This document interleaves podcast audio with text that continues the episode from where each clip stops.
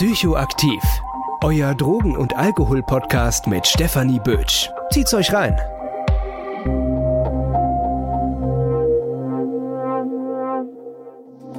Diese Podcast-Folge wird euch präsentiert von Safe Party People Frankfurt. Herzlich willkommen zu einer neuen Folge Psychoaktiv. Ich bin wieder aus der Sommerpause draußen. Das war jetzt halt eine super, super lange Pause. Habe ich auch gebraucht. Masterarbeit ist fertig geschrieben. Der ganze Kladderadatsch ist jetzt durch und ich bin glücklich darüber. Und ja, ich freue mich auf eine neue Podcast-Saison.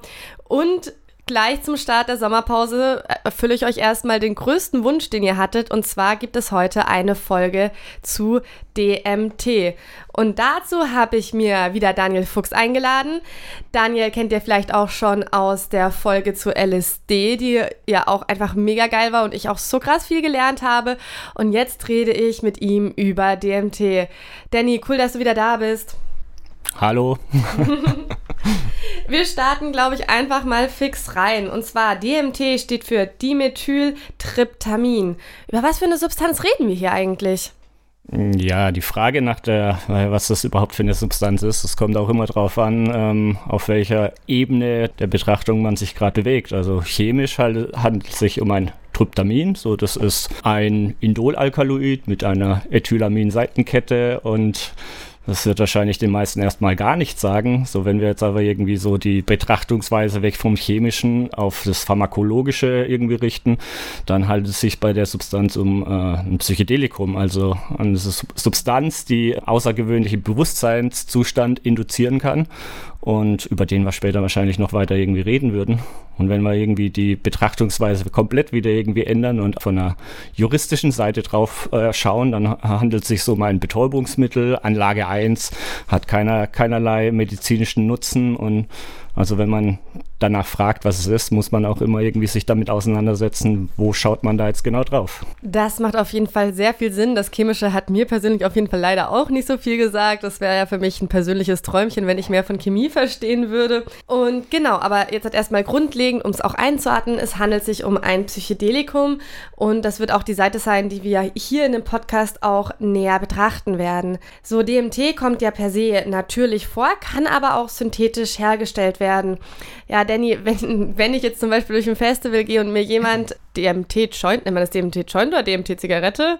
Wenn dann Changa, äh, Changa Joint oder ein Changa Joint anbietet, ist es dann eher synthetisch oder natürlich? Was ist denn in Deutschland so das, das, das weitest verbreiteste in der Szene? Also wenn wir jetzt äh, rein das Molekül betrachten, also die Substanz, dann muss ich erstmal sagen, es gibt keinen Unterschied zwischen natürlichem und synthetischem DMT. Also rein von der, von der Chemie her, wenn man nur das, äh, das Molekül betrachtet, unterscheiden die sich nicht. Also es ist ein Molekül völlig egal, ob es jetzt in einem Kolben hergestellt wurde oder in einer Zelle. So viele Leute denken da immer noch, dass es da Unterschiede gibt. Was weiß ich, dass Natürliches vielleicht irgendwie einen anderen Spirit hat. Aber muss ich einfach mal darauf hinweisen, es gibt keinen Unterschied. Natürlich kann man jetzt, wenn man irgendwie ähm, auf der Straße oder äh, auf einem auf Festival äh, eine Substanz äh, kauft, kann man natürlich schon heraus oder könnte man herausfinden, wo, wo diese Substanz jetzt herkommt, ob sie, ob sie aus einer Pflanze extrahiert wurde oder ob sie in, in einem Kolben äh, mit einer bestimmten Methode synthetisiert wurde. Aber die Information liegt nicht im Molekül selbst, sondern quasi im, im Bereich der Verunreinigung. Also je nachdem, äh, über was für ein synthetisches Verfahren ich die Substanz herstelle, hat es dann halt einen bestimmten ja, einen Fingerabdruck an äh, Verunreinigung, die spezifisch ist für eine Synthese. Oder wenn es äh, extrahiert wurde, hat dann äh, die Verunreinigung sind dann quasi auch ein Fingerabdruck und lassen Rückschlüsse darauf zu, aus welcher Pflanze mit was für einem Verfahren. Also auch Extraktionsverfahren gibt es unterschiedliche, wie, wie es gewonnen wurde.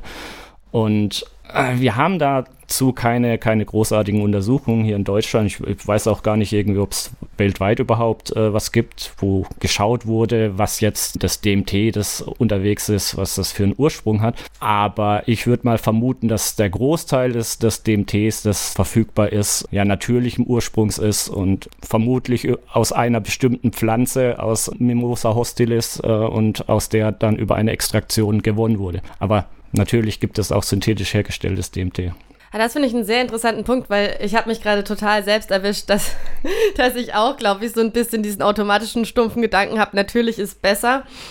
Aber klar, ne? Das Molekül ist halt das Molekül. Das ist so jetzt mal als ganz kleinen Einstieg, dass jeder erstmal überhaupt eine Idee hat, um welche Substanz es sich handelt. Ich würde jetzt aber auch, wie das bei mir auch immer sehr typisch ist, mal auf die Geschichte schauen. Denn ja, DMT, der älteste Nachweis liegt schon viele Jahrhunderte zurück. Ja, wie findet denn der DMT, das DMT seinen Weg sozusagen durch die Geschichte am Ende bis zum Festival? Ähm, ja, wie du gerade gesagt hast, also DMT wird schon seit Jahrhunderten, vielleicht sogar seit Jahrtausenden äh, in verschiedenen Kulturen, vor allem Südamerika, genutzt. Ähm, was ich persönlich aber ähm, auch sehr, sehr interessant finde und deshalb wertvoll finde, darüber irgendwie zu sprechen, ist so, wann DMT überhaupt so, so seinen Weg in die, in die westliche Kultur gefunden hat. Und es ist noch gar nicht so lang her, also es ist noch keine 100 Jahre her, so da hat man erst quasi die Substanz in der westlichen Welt kennengelernt. Und so die erstmalige Synthese erfolgte im Jahr 1931 durch einen deutschen Chemiker, Dr. Richard Manske. Der ist nach Kanada ist er äh, emigriert und hat dort dann DMT hergestellt. Und es galt dann jahrelang, galt es auch als, äh, als eine rein synthetische Verbindung. Also man musste zum damaligen Zeitpunkt auch gar nicht, das in der Pflanzenwelt überall vorkommt. Und das war dann erst, glaube ich, im Jahr 1943, dass das auch wieder aus dieser Pflanze, die ich gerade schon genannt habe, der Mimosa hostilis, extrahiert wurde und quasi, also es waren knapp zwölf Jahre, wo man dachte, das handelt sich halt um eine vollsynthetische Verbindung. Also wo man auch wieder sieht, so diese Differenzierung natürlich, synthetisch, so das ist nicht nichts, äh, nichts, nichts Objektives, weil kann jetzt auch irgendwie sein, dass man plötzlich irgendwelche Substanzen, wo wir heute noch davon überzeugt sind, dass die komplett synthetisch sind, irgendwann dann äh, ja in der Pflanzenwelt oder in der Tierwelt finden. Zu dem Zeitpunkt, da wusste man auch noch nichts über die psychoaktive Wirkung von der Verbindung und es war dann erst auch wieder einige Jahre später im äh, Jahr 1956, da war dann ein ungarischer Chemiker, der auch gleichzeitig noch Pharmazeut war, äh, Stephen Zara, der sich, ähm, der eigentlich, äh, also in den 50er Jahren hat ja dann auch so die, die erste Welle der psychedelischen Forschung angefangen. Und äh, wie gesagt, er war Ungar, hat in Ungarn gelebt und der hat sich dann auch für diesen Bereich interessiert und hat dann bei Sando in der Schweiz, wollte er sich LSD holen und hat es aber nicht bekommen, weil man der Meinung war, dass in, in einem kommunistisch regierten Land diese Substanzen halt nicht richtig aufgehoben sind. Man hat da Angst gehabt, quasi dem politischen Feind die Substanzen zukommen zu lassen und hat ihm dann das verwehrt. Gleichzeitig hat man auch in demselben Zeitfenster dann psychoaktive Schnupfpulver, also Jopo, Jopo-Samen kennengelernt. Also man hat es dann äh, erfahren, dass bestimmte Kulturen in Südamerika das rituell nutzen und hat dann auch irgendwie unter anderem die Substanz DMT dort drin gefunden. Und das hat dann dieser Chemiker Stephen Sara hat es dann zum Anlass genommen, hat dann gesagt, okay, wenn ihr mich nicht irgendwie mit, mit mit dem Psychedelikum LSD oder auch Mescalin hat er versucht zu bekommen, nicht versorgen wollt, dann gucke ich halt, was es mit dieser neu entdeckten Substanz DMT auf sich hat. Er hat die dann extrahiert, auch wieder aus Mimosa hostilis und hat die sich dann sofort mal intramuskulär injiziert und hat das erste Mal äh, äh, eine, eine psychedelische oder eine in der westlichen Welt beschriebene psychedelische Wirkung ähm, ja, mit DMT gehabt. Das war also sozusagen die erste psychedelische Erfahrung, von der wir wissen in der westlichen Welt äh, zu DMT. Genau, also er hat dann auch irgendwie so seine Erfahrungen, so wie es dann auch später äh, Alex Schalgen mit ähm, ja, unzähligen Substanzen gemacht hat, hat er dann auch eine, eine wissenschaftliche Publikation rausgebracht, wo er dann einfach seine Erfahrungen mit der Verbindung beschrieben hat. Jetzt bin ich gerade ein bisschen stutzig geworden, dass er sich das sofort intramuskulär gespritzt hat. Äh, also, ich versuche mich da gerade hineinzusetzen. Macht es nicht irgendwie erstmal mehr Sinn, das oral aufzunehmen oder sowas, wenn ich das erste Mal eine Substanz teste? Also, wenn man sich dieses Paper durchschaut, so das hat er auch getan. Und was ist passiert? Nichts. Also auch etwas, wo wir heute erklären können, so, dass es das äh, DMT wirkt oral nicht und warum auch immer. Also wenn ich eine Substanz irgendwie oral zu mir nehmen würde und es passiert nichts, ich würde einen Teufel tun und dann irgendwie denken, okay, jetzt injiziere ich mir das. Aber er hat es getan und es gibt auch irgendwie noch andere Wissenschaftler in der damaligen Zeit, die auch mit anderen psychoaktiven Substanzen immer angefangen haben, sich das zu injizieren. Also. Ich finde das ja eh total wild. Ich komme da so oft, wenn ich meine Geschichten sozusagen Gedankenaufbau zu den verschiedenen Substanzen immer dazu, dass irgendwelche Chemiker, Pharmazeuten oder sowas sich einfach mal die Substanz probiert ha hat. Und ich denke mir so, das ist ja schon risky, wenn du gar nicht weißt, wie sie wirkt, einfach mal zu probieren, was passiert. Ja, aber in der damaligen Zeit war das, war das, war das noch verbreitet und so ist es erst so in der, in der, ja, in der modernen ist es dann verpönt geworden, dass man, dass man das nicht zu machen hat und aber auch heute gibt es noch genug, auch seriöse Wissenschaftler, die die, die Substanzen immer noch im Eigenversuch ausprobieren. Es wird halt weniger darüber geredet. Werbung. Das Leben kann manchmal ganz schön unvorhersehbar sein. Und ein Unfall oder auch ein Ausbruch von einer schweren Erkrankung kann uns erstmal vor riesen Herausforderungen stellen. Am liebsten wollen wir uns in so einer Zeit uns einfach nur um unsere Genesung kümmern. Allerdings kann es sehr schnell dazu kommen, dass wir in solchen Fällen auch vor finanziellen Problemen stehen. Denn allzu lange Ausfälle in unserem Beruf sind in den staatlichen Leistungen einfach nicht vorgesehen. Und hier kommt dann die Berufsunfähigkeitsversicherung ins Spiel, die genau diese Lücke schließt. Das Problem bei der Berufsunfähigkeit Berufsunfähigkeitsversicherung ist nicht nur der lange Name, sondern auch den passenden Anbieter zu finden. Hierfür gibt es aber eine super Lösung und zwar Clark. Clark ist ein Online-Versicherungsmakler, der euch verschiedene Versicherungen vorschlägt und euch beim Vergleich hilft. Dadurch bekommt ihr in der App einen super Überblick über die Angebote und könnt die für euch passende Versicherung finden. Wenn ihr eure Versicherung bei Clark hochladet und den Code Psychoaktiv34 eingebt, warten außerdem Shopping-Gutscheine im Wert von 15 Euro auf euch. Die gibt es von zahlreichen Marken wie Globetrotter, Nintendo, Decathlon, Mediamarkt und vielen mehr. Denkt aber bitte daran, dass wenn ihr eine Versicherung bei Clark hochladet, Clark das Maklermandat für diese Versicherung übernimmt und solltet ihr einen Makler haben, diesen ersetzt. Wenn dieses Angebot für euch spannend klingt und ihr euch denkt, ach, um meine Versicherungen wollte ich mich eh schon endlich mal kümmern, findet ihr den Link und meinen Code wie immer in den Show Notes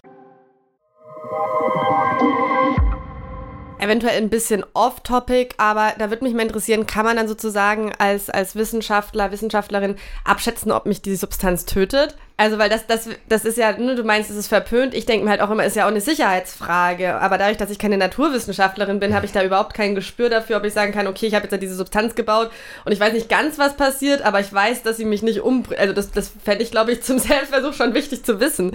Ja, ja, natürlich. Ich meine, das Risiko besteht immer, wobei man da natürlich äh, gewisse äh, Annahmen machen kann, indem man dann quasi äh, Analogien zu bereits bekannten Verbindungen hernimmt und darüber auch quasi auch die, die Dosis abschätzen kann. Ich meine, das ist ja so die nächste Frage. Also, also, auch wenn es mich jetzt nicht irgendwie umbringt, aber wenn ich dann einfach eine Substanz um den Faktor 10 überdosiere, weil ich nicht weiß, in welchem Bereich muss ich mich dort orientieren, dann kann es auch schon ziemlich unangenehm werden. Und es ist, ist nicht unbedingt etwas, das man dann freiwillig oder fahrlässig dann in Kauf nehmen möchte. Aber es gibt Möglichkeiten. Also es gibt etwas, was man Strukturaktivitätsbeziehungen nennt.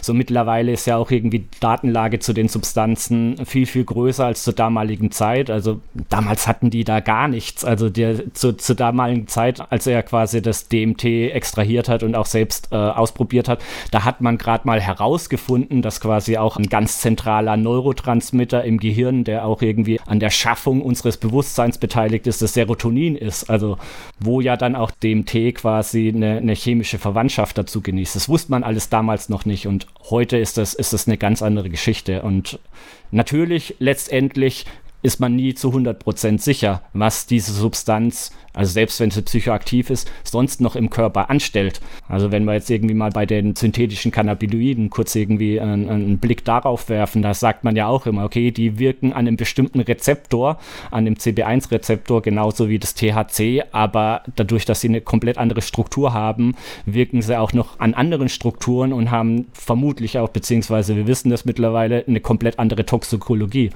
wir haben jetzt halt auch mehr Möglichkeiten, das abzuschätzen, aber trotz allem Selbstversuche sind dann immer noch mit einem Restrisiko verbunden. Man kann sich da nie, nie hundertprozentig sicher sein. Aber das ist ja auch bei der Medikamentenforschung im Allgemeinen so, ne? dass, äh, dass man sich nie hundertprozentig sicher sein kann. Deswegen müssen die ja auch verschiedene Stufen durchlaufen. Ja, gehen wir mal in der Geschichte weiter so. Wir haben den ersten psychedelischen Rausch von einem Chemiker, der das erstmal sich intramuskulär gespritzt hat Wie hat sich DMT seinen Weg weitergebahnt? Ja, im Zuge der ersten äh, psychedelischen Renaissance wurde es natürlich dann auch mit den äh, weiteren Substanzen, die ich schon genannt habe, LSD, Psilocybin, was ja auch genau in demselben Bereich, also das ist eigentlich eine ziemlich interessante, ein interessantes Zeitfenster. Äh, ich glaube auch, es war 1955, 56, ähm, als dann auch die wirksame Komponente von psychoaktiven Pilzen, Psilocybin, Psilocybin entdeckt wurde und sich dann die Forschung darauf gestürzt hat, wo dann auch die Substanzen quasi irgendwie ihren Weg äh, dann gemacht haben aus dem Labor, aus wissenschaftlichen Untersuchungen raus auf die Straße, dann die 68er kurz danach ja dann, wurden die Substanzen dann auch alle illegalisiert und dort ist dann auch das äh, DMT quasi so Mitte, Anfang, Mitte der 70er illegalisiert worden und dadurch halt auch der Zugang zu wissenschaftlichen Forschung oder für wissenschaftliche äh, Studien quasi verbaut worden. Und dann hat es knapp ja, 20, 20 Jahre, über 20 Jahre gedauert, bis dann erstmals sich wieder ein Wissenschaftler daran getraut hat, quasi eine psychedelische Studie durchzuführen.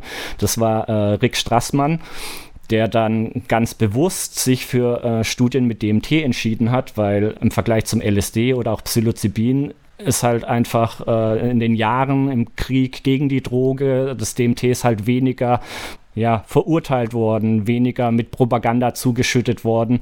Und äh, er hat sich ganz bewusst dafür entschieden, quasi diesen Neuanfang mit dem DMT zu starten, einfach weil äh, gesellschaftlich dort weniger Widerstand geherrscht hat. Und er hat dann, glaube ich, auch irgendwie vier oder fünf Jahre gebraucht, um diese ganzen rechtlichen Geschichten zu klären klären, dass er da eine Studie mitmachen darf und äh, hat es dann auch hingekriegt und hat quasi dann äh, eine Studie durchgeführt, wo es dann um die subjektiven, äh, um die subjektive Wirkung von, von DMT und auch die biologischen Prozesse im Menschen ging. Hat dann auch ein Buch geschrieben, äh, DMT, Molekül des Bewusstseins. Und das war quasi dann so wieder der, der Startpunkt für die zweite, die psychedelische Renaissance in der wir uns heute immer noch befinden. Also das DMT hat da auch irgendwie mit dazu beigetragen, diesen Weg, Erforschung von Psychedelika, die irgendwann so mit der Prohibition unterbrochen wurde, auch wieder, wieder aufzunehmen und äh, auf jeden Fall ein ganz, ganz entscheidendes Molekül. Wird denn in Deutschland aktuell äh, zu DMT geforscht? So, wenn ich jetzt mal groß drüber nachdenke, ich kenne die Episode-Studie, das ist mit Psilocybin. Ich weiß, dass in, Mannheim an Ratten eine Alkoholsuchtdruckstudie, glaube ich, ist, das gemacht wird. Das ist aber auch mit Psilocybin. Wird in Deutschland zu DMT geforscht? Oh, da ist mir nichts bekannt. Also da ist mir echt gar nichts bekannt. Psilocybin wird einiges gemacht, aber DMT weiß ich gerade ehrlich gesagt nicht. Ich glaube auch also aktuell gar nicht zu LSD. Das ist, glaube ich, das sind in, in den USA passiert da, glaube ich, deutlich mehr. Ja. ja. LSD ist aber mit, mit Sicherheit auch die Substanz, die am meisten gebrandmarkt wurde. Und ja, ich glaube, da ist auch Deutschland, das deutsche Rechtssystem, äh, überhaupt auch die Gesellschaft noch nicht irgendwie so weit, weil das immer noch mit vielen, mit vielen Ängsten verbunden ist und das braucht erst noch eine Weile wie ist denn das passiert, dass es dann so gebrandmarkt wurde? Weil im Prinzip hat ja DMT diese zweite Renaissance eingeleitet, meintest du ja gerade, weil es eben sehr unbekannt ist. Also ich kenne auch viele Leute, die von DMT noch nichts gehört haben, denen ich erzählt habe, dass ich heute diese Folge mache und äh, davon noch gar nichts mitbekommen haben. Ja, wie, wie gab es denn dann diese Brandmarkung, dass das jetzt so einen schlechten Ruf hat? Ja, das DMT selbst hat ja nicht den, den schlechten Ruf gehabt, sondern es ist dann einfach irgendwie im Zuge der Illegalisierung von, von allen Substanzen, die, die ähnlich wirken, hauptsächlich LSD. So LSD war ja quasi die Substanz, die von allen Psychedelika gesellschaftlich am meisten ja, aus Sicht der, der, der herrschenden Politikerkaste am meisten Unruhe gebracht hat.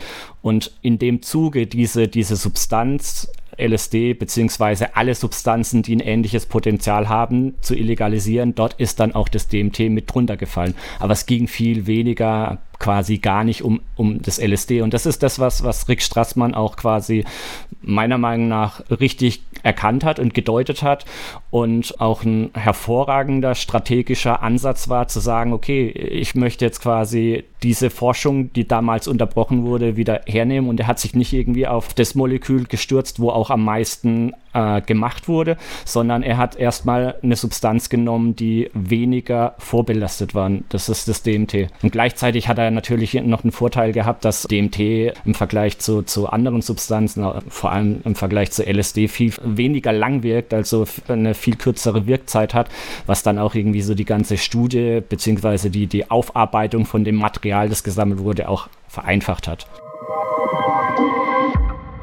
Über den Wirkzeitraum reden wir gleich auch noch, weil das ist ja wirklich sehr interessant beim DMT. Du hast ja schon viel jetzt auch zu der allgemeinen Geschichte erzählt. Trotz allem würde ich kurz zu Ayahuasca gehen, weil DMT ja viel mit Ayahuasca in Verbindung gebracht wird.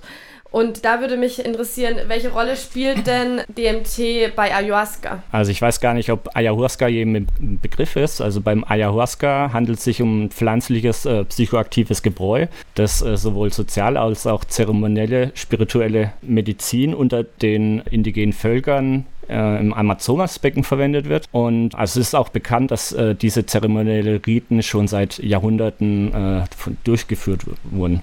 Also der Begriff Ayahuasca, das ist eine Wortneubildung aus dem Quechua, das ist eine Gruppe eng miteinander verwandter indigener Sprachvarietäten, die im Andenraum Südamerikas gesprochen werden. Und es bedeutet so viel wie Wein der Seele. Also Aya bedeutet Seele, Vorfahren oder der Tod und äh, Huasca bedeutet Rebe oder Seil, also, also der Wein der Seele. Und äh, DMT und Ayahuasca wird oftmals irgendwie ja, synonym verwendet äh, oder miteinander in Verbindung gebracht. Und äh, das liegt einfach daran, dass DMT quasi der, der psychoaktive Bestandteil dieses Gebräus ist. Und aber neben dem DMT sind noch weitere äh, Substanzen, die dort drin enthalten sind. Die Beta-Carboline, also das gehören dann Hamin, Hamalin, Tetrahydrohamin dazu. Und äh, diese Substanzen sind wichtig, um das DMT, was eigentlich oral nicht wirksam ist, oral wirksam zu machen. Das liegt einfach daran, dass die äh, bestimmte abbauende Enzyme, die sich sofort auf das DMT stürzen, bei der oralen Aufnahme quasi hemmen und erst dadurch quasi die psychoaktive Wirkung durch orale Aufnahme vom DMT möglich machen. Und was beim Ayahuasca auch noch anders ist wie DMT, also wenn es jetzt zum Beispiel rauchen würde oder so, äh, wo der der Unterschied ist, ähm, ist, dass es in Form vom Ayahuasca deutlich länger wirkt. Also während wir es geraucht irgendwie so mit einer Wirkzeit von maximal, ja, ich würde mal sagen so drei, 30 Minuten, unter 30 Minuten auf jeden Fall zu tun haben, ist dann beim äh, Ayahuasca, haben wir es halt davon mit mehreren Stunden zu tun. Ah, das heißt sozusagen, die Stoffe, die dem Ayahuasca zugemischt sind, sorgen eben auch dafür einmal, dass es oral wirksam ist und einmal auch für die Verlängerung, weil das habe ich tatsächlich mich auch gefragt, weil DMT ja eigentlich sehr kurzwirksam ist, wie das denn dann bei Ayahuasca funktioniert. Genau, genau. Also wir haben quasi ein Set an, an Enzymen, die für den Abbau von bestimmten Verbindungen verantwortlich sind. Und da ist jetzt eine Gruppe an Enzymen, die sich halt na, mit einer unglaublich hohen Affinität auf das DMT stürzen. Diese Substanzen sind ja reich im Magen-Darm-Trakt vorhanden und sobald wir das dann oral zu uns nehmen, stürzt sich das sofort drauf und die, das Molekül hat gar nicht die Zeit, ins Gehirn zu kommen und dann seine, seine Wirkung zu verursachen. Und wenn wir jetzt quasi die sogenannten Also diese Enzyme, das ist die Monoaminooxidase. Dementsprechend ist es dann äh, abgekürzt MAO und Substanzen, die dieses Enzym hemmen, das sind die MAO-Hämmer. Ähm, wenn die dann diese Proteine, diese Enzyme stilllegen, dann hat der Körper quasi nicht mehr irgendwie so seine Hauptwaffe, das Molekül äh, sofort unschädlich zu machen und es ermöglicht es, dass es dann erst quasi ja auch das Gehirn erreicht. Dann bleiben wir doch auch gleich mal bei, de, bei der Wirklänge, weil ich das ganz interessant finde. LSD wirkt ja unfassbar lange. Da reden wir schon mal von einem Rausch von 8 bis 12 Stunden. Kriegt man schon hin. So, DMT unter einer halben Stunde. Wie kommt es, dass es so mega kurz wirksam ist? Und genau darüber haben wir ja gerade eben gesprochen. Also wenn wir es rauchen, dann umgehen wir natürlich irgendwie so diese ganzen äh, metabolischen Prozesse, die sofort im, im Magen-Darm-Trakt stattfinden. So, wir nehmen dann die Substanz über die Lunge auf und über die Lunge kommt dann die Substanz sofort in den Blutkreislauf und hat dann quasi ein kurzes Zeitfenster, wo es es dann auch wirklich schafft, ins Gehirn zu gelangen. Aber diese Enzyme, von denen wir gerade eben schon geredet haben, diese Maus, die sind überall im Körper, sind die vorhanden. Im. Magen-Darm-Trakt mit am konzentriertesten und äh, aber sind überall vorhanden. Und wenn wir dann quasi irgendwie so diesen, diesen, diesen Bypass nehmen, über die Lunge die äh, Substanz zuführen, dann ist dieses Fenster, wo, wo die Substanz dann wirken kann, beziehungsweise im Gehirn anfluten kann, etwas länger, aber wird auch relativ schnell wieder abgebaut. Ja, meine Lieben, ich möchte mich erstmal ganz kurz für die schlechte Tonqualität entschuldigen. Ich sitze gerade auf den Orkney-Inseln im Norden von Schottland. Kann ich übrigens sehr empfehlen als Reiseziel. Ist mega geil hier. Aber ich habe natürlich auf meiner Reise kein Mikrofon mitgenommen. Also muss ich die Abmoderation jetzt halt mal ganz kurz über meinen Laptop machen. Ja, ich muss euch leider enttäuschen. Ich habe ich hab beschlossen, hier einen Cut in das Interview zu machen für die, die also ein hohes Durchhaltevermögen für sehr lange Podcasts haben. Sorry, ihr müsst jetzt zwei Wochen warten. Für die, die, ja, wie ich wahrscheinlich auch bin, eher gerne so, ja, kurze Podcasts mögen, die viel Infos haben. Das ist für euch. ähm, ja, ich habe auf jeden Fall beschlossen, einen Cut zu machen. Dieses Interview ist voller so viel Informationen und ich wollte einfach nicht, dass die in der Länge verloren gehen und habe dementsprechend ja mich entschieden, zwei kurze Podcast-Folgen zu machen. Und in zwei Wochen geht es dann weiter und es geht aber auch mit so krass vielen Themen weiter. Also in zwei Wochen werden wir nochmal über die Konsumform von DMT reden, auch über Joposamen, über die DMT-Kröte bzw. Kröten, die DMT absondern. Wir reden natürlich über erwünschte und unerwünschte Nebenwirkungen, darüber, wie sehr DMT tatsächlich mit einem Nahtoderlebnis gleichkommt und was körpereigenes DMT eigentlich so macht. Also ihr merkt, super viel Stoff, den wir uns nächstes Mal geben. Also schaltet wieder ein. Ich freue mich und bis dahin habt eine tolle Zeit.